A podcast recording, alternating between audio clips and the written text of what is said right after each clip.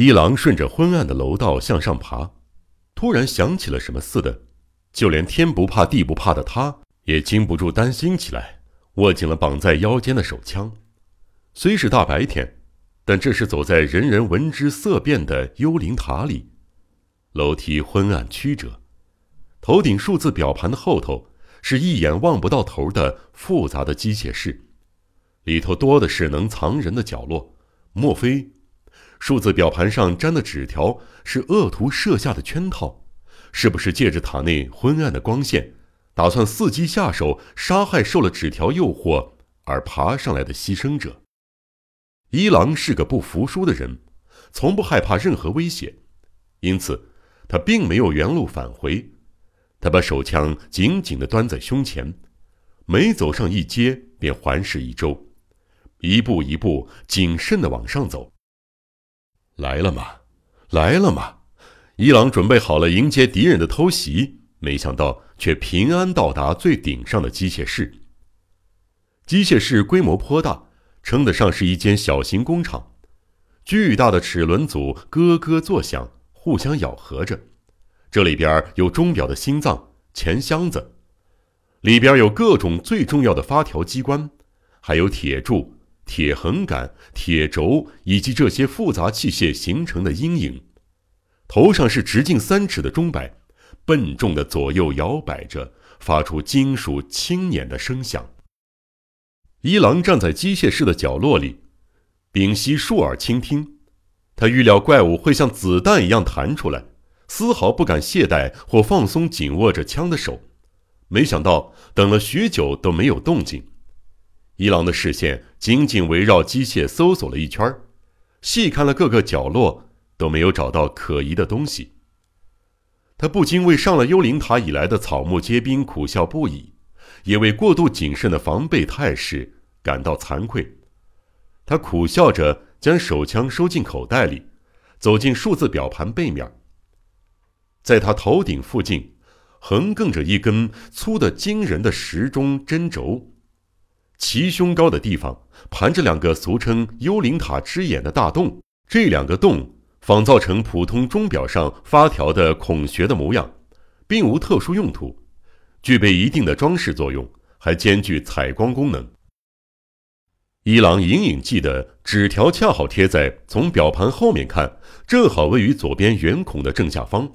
于是他探出头，确定纸张的位置，使劲儿探出身子。伸出右手试着撕下来，可惜就差那么一点儿够不着。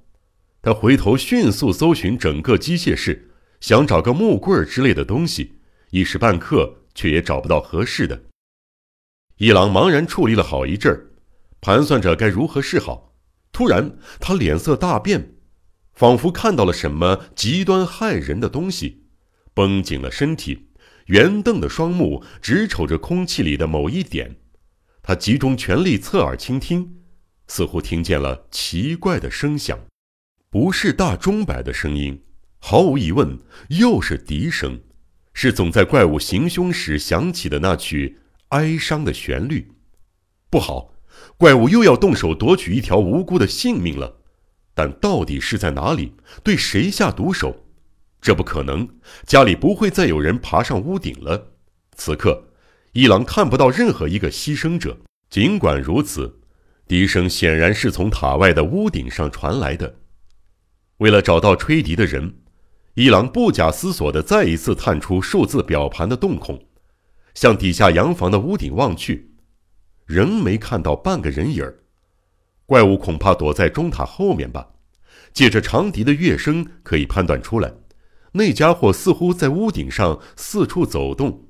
或许不久就会出现在数字表盘这一侧。无论如何，一郎都想亲眼瞧瞧怪物的真面目，于是伸长着脖子，耐心等着。而就在这个时候，发生了一件前所未见的滑稽事儿，令人哑然失笑。自前一刻起，一郎便觉得后颈有一种说不出的压迫感，只是他全神贯注的在屋顶。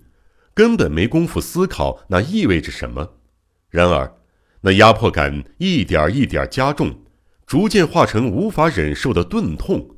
他终于受不了了，最初，一郎只觉得莫名其妙，猜想是怪物趁他疏忽大意时从上方偷袭，顿时惊恐不已。下一瞬间，他察觉抵在后颈上的似乎是一种机械。不用说，伊朗反射性的缩头，无奈为时已晚，受看不见物体的压迫。他的下巴卡在动员，怎么挣扎都无法顺利的把头缩回室内。颈部的疼痛不断加剧，伊朗总算意识到折磨他的究竟是什么，忍不住扑哧笑出声来。世上真有这么荒谬的事吗？压住脖子的是大石中的指针呢？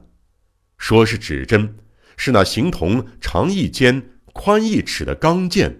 楔形的尖端正缓缓嵌入他后颈项的肉里了。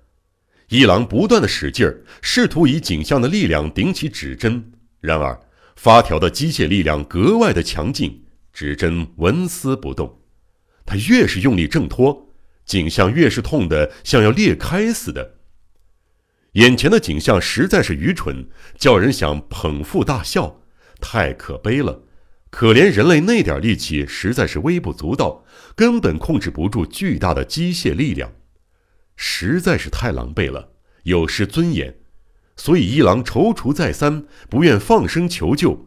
犹疑不定之际，大钟摆又摇摆了一次，指针毫不留情地再往下压了一点儿疼痛已超过他所能承受的极限。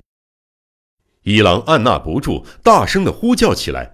一位三十岁留洋归来的青年绅士被指针卡住脖子，纵声惨叫。只是，就算他使尽了全身的力量，大声呼喊，也不会有人来救他。家里没人知道他爬上了钟塔。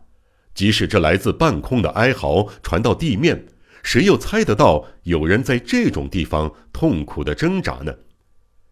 一郎只能眺望遥远的空无一人的地面。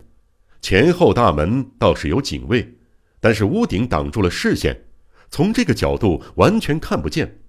围墙外方圆两三厅内，则是杳无人烟的丘陵。侧耳一听，诡异的笛声在不知不觉中已经停止了。原来乐声只是引诱他从圆洞里探出头的圈套。恶贼早料到了这一切，目的达到后，便消失无踪了。大钟上的断头台，这主意多么奇特难解，多么符合魔术师的思维风格呀！钢铁质地的剑无心无情，也不会发出恻隐的慈悲。指针坚定的一分一秒不折不扣地转动着，并不因为下面有一颗有血有肉的头颅而停下。一郎不停的惨叫，颈动脉被压得越来越紧。他的面孔涨红、扭曲、丑陋无比，他头发倒竖着，充血的双眸瞪到了极致，眼珠仿佛随时都会掉下来。这时候，颈骨咔嚓咔嚓作响，由于气管受到强烈的挤压，一郎呼吸越发的困难了，连呼叫的力气都消失殆尽。再过几秒，死神就要夺去他的性命。性命攸关之际。一郎暴突的瞳孔瞥到贴在表盘上的纸条，上面写着“午后一时二十一分”。这是多么可笑的讽刺！恶贼居然在那张纸条上写下了牺牲者丧命的精确时间。长针经过圆洞时，刚好是二十一分。